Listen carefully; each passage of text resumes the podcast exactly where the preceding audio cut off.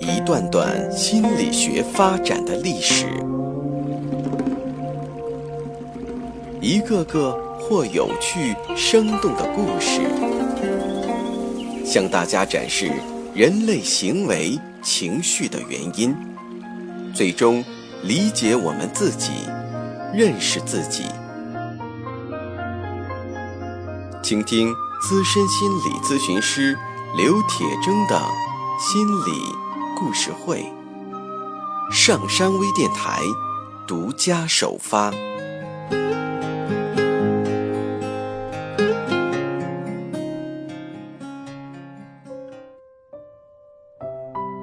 你好，欢迎收听今天的心理故事会，我是心理咨询师刘铁铮。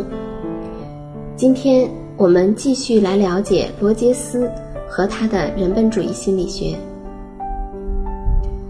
罗杰斯认为，咨询师的态度是最重要的，而不是技术。对人的重视、尊重、理解和接纳，应该成为治疗师的人格的一部分，成为治疗师的伦理观、哲学观。而整个治疗过程就是治疗师实践他自己的态度的过程。咨询师尽可能的敏锐和准确的察觉咨询者体验到的知觉欲，像咨询者一样与知觉欲沟通，尽可能完整的察觉他人的内心，并向咨询者表明他通过咨询师的眼睛看到的。咨询者在咨询师那里发现了另一个真诚的自我，看到自己的态度、困惑、矛盾、感情和知觉被另一个人感知并表达，但是剥夺了他们附带的情绪，为接纳已经感知到的自我的所有部分铺平了道路，自我的重组以及更高的自我整合功能就此得到了进一步的扩展。在和治疗师温情的关系中，当咨询者发觉他表露的任何态度，就像他自己一样得到了理解并得到接受，他开始体验到一种安全感。接着，他就会探索，例如一种他感到的模糊的内疚感。在这种安全关系中，他第一次察觉到。他行为中隐含的敌意和某些目的，并能理解为什么他会感到内疚，和为什么要否认这种行为的意义。但是，这种明晰的领悟本身又是令人焦虑的。咨询者为自己的不一致而困扰。他发现，原来他不是他所想象的那样。但是，当他说出自己的领悟，以及附带的焦虑，他发现治疗师这个接纳性的另一个自我也察觉到了这些体验，但是以另一种新的态度。治疗师感觉到并接受这个自我，他察觉到被否认的矛盾部分，并把它们作为咨询者的一部分来接受，而这些接受同样是温暖和尊重的。如此。咨询者在别人那里体验到对自己的接纳，就能对自己采取同样的态度。他发现，他自己也能接纳自己，虽然发觉自己是有敌意的。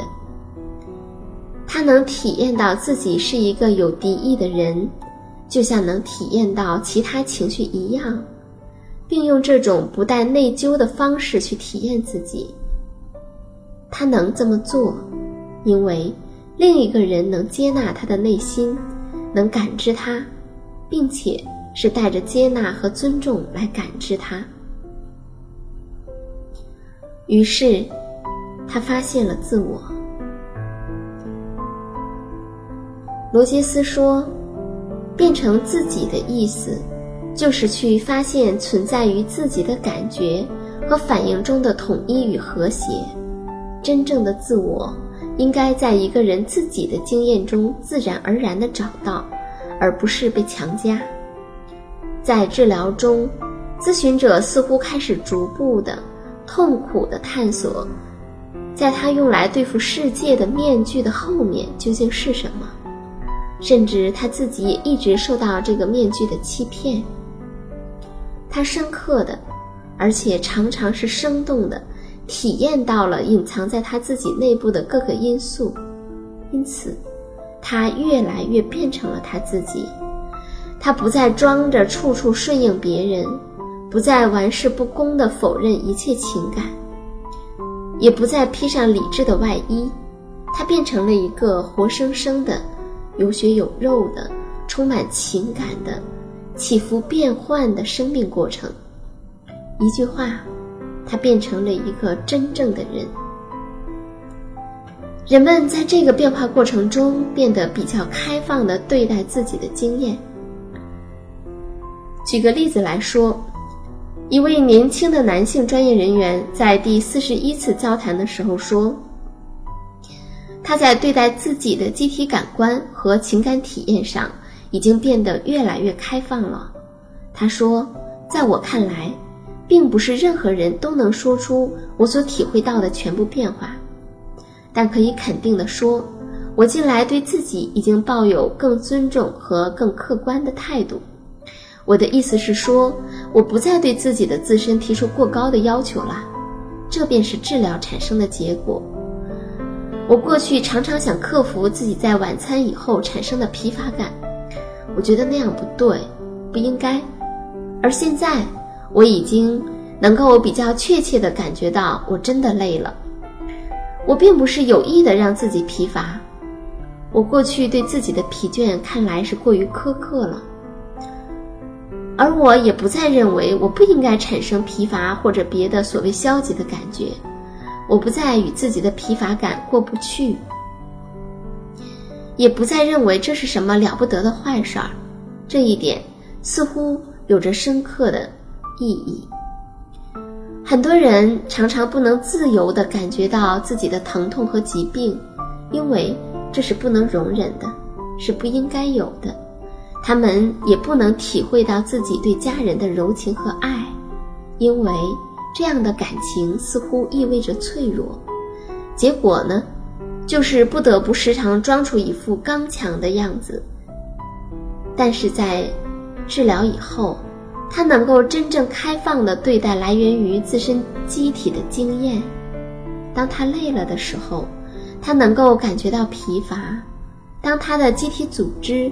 出现疼痛的时候，他能感到疼痛，他可以自由地体验自己对女儿的爱，也可以对她生气，并且是可以表示出来的。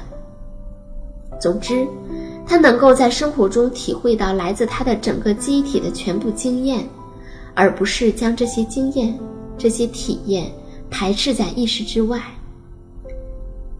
当一个人由于治疗而正在向真正的人转变的时候，他的另一个独特倾向表现在他的抉择、决定和价值判断的根源和出发点上。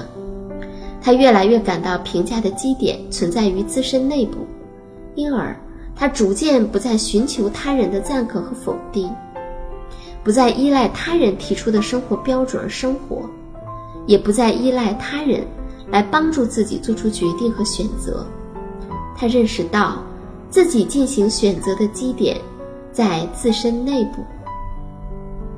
同时，那些为发现自己和变成自己而努力奋斗的人，所具有的另一个特点是，他们宁愿成为一个变化的过程，而不愿做某种单纯的成品。